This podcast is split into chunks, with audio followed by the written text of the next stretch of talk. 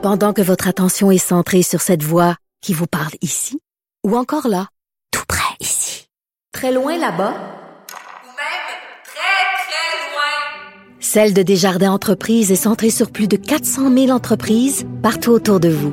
Depuis plus de 120 ans, nos équipes dédiées accompagnent les entrepreneurs d'ici à chaque étape pour qu'ils puissent rester centrés sur ce qui compte, la croissance de leur entreprise. On va maintenant se tourner du côté de Louise Nadeau pour le même sujet. Elle est professeure émérite et associée au département de psychologie de l'Université de Montréal. Et avec elle, on va pouvoir aller plus en profondeur sur euh, est-ce que ça peut créer une dépendance, ce nouveau genre de jeu-là. Bonjour, Madame Nadeau. Bonjour.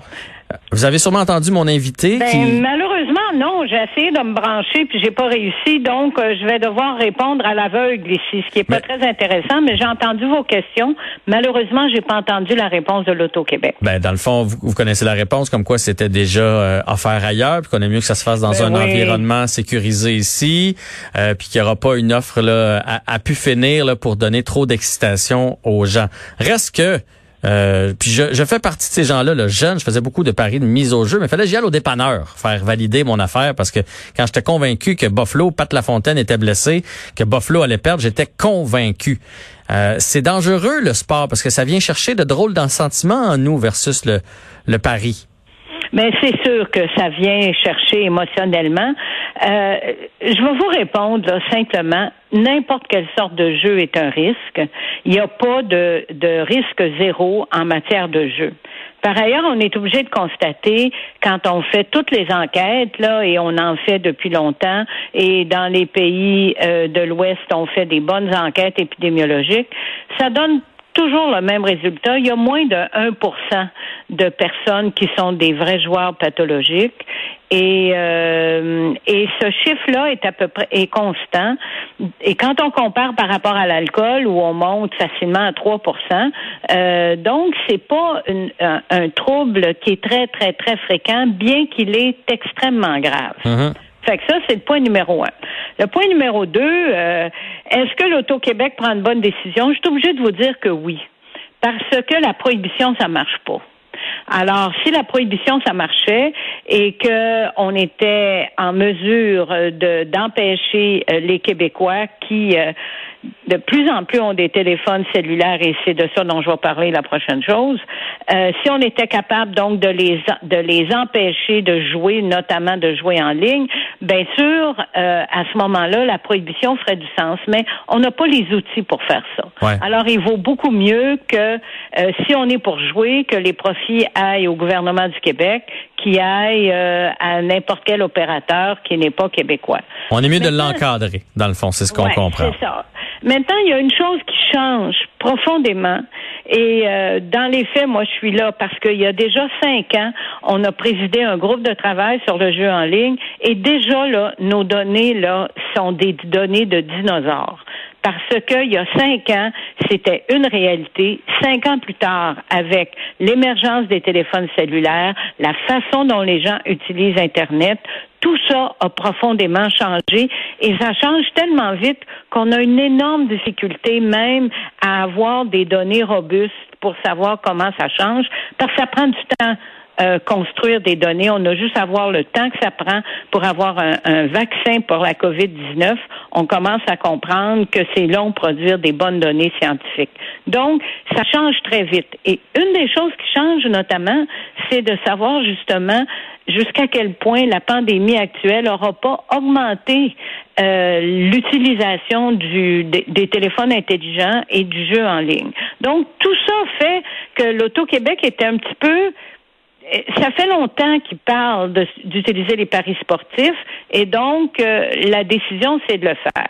Est-ce qu'il y a votre vraie question là, c'est est-ce que les joueurs qui sont vulnérables Ouais. sont plus à risque depuis qu'on a du pari sportif en ligne?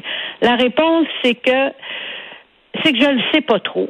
Je vais vous dire oui, puis je vais vous dire non, comme un vrai scientifique ennuyant qui dit jamais une chose Non, non, simple. non, vous êtes pas ennuyante du tout. Vous me dites les vraies Alors- affaires, puis je préfère ça. Alors, la réponse est oui, dans le sens où, vous l'avez dit, si on était dans les années 50 avec Maurice Richard qui joue contre les Bruins de Boston, c'est sûr, là, parce qu'on le sait, quand ça a été les finales du foot en France, où tout le monde était fou en France parce qu'il était en finale, on les a donnés. les paris sportifs ont, ont, été beaucoup plus nombreux. Les paris sportifs en temps réel ont été très, très nombreux. Mhm. On les a les données et donc on le sait que ça marche et c'est pas par accident que l'Auto-Québec se lance là-dedans. Les données sont d'une robustesse à n'en plus finir.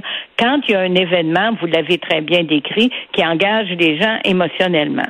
Est-ce que de toute façon, un joueur, les gens qui sont pas à risque ou qui sont pas vraiment, vraiment vulnérables, et c'est la majorité de la population, vont augmenter leur risque avec le jeu en ligne? Je suis obligé de vous répondre que non. Parce que les vrais facteurs de vulnérabilité, c'est l'impulsivité, c'est d'avoir des joueurs dans la famille, c'est euh, d'être avec des personnes qui sont des joueurs déjà très graves et très compulsifs. C'est des gens qui prennent pas des mesures de prévention, c'est-à-dire qui décident pas d'avance combien ils sont capables de jouer, combien leur budget familial leur permet de jouer, puis qui prennent toutes sortes de mesures. Là, on vient de recueillir les données au Canada. Là, ce dont je vous parle ici, là, c'est des données de 2020 dans lesquelles on a recueilli avec des Québécois et d'autres Canadiens. Donc, on, a relativement euh, un bon sens de ce qui fait que des gens sont vulnérables ou pas. Hmm. Autrement dit, la personne qui veut parier, la personne qui, qui, qui a ça en elle, puis qui est un joueur, elle va trouver une façon de le faire. Elle va aller jouer au poker en ligne, ou elle va aller au casino, ou elle va aller euh, à la loterie ou aux machines à sous au bar du coin. Mais c'est pas parce qu'on ajoute l'offre des paris sportifs que ça va créer nécessairement plus de joueurs compulsifs.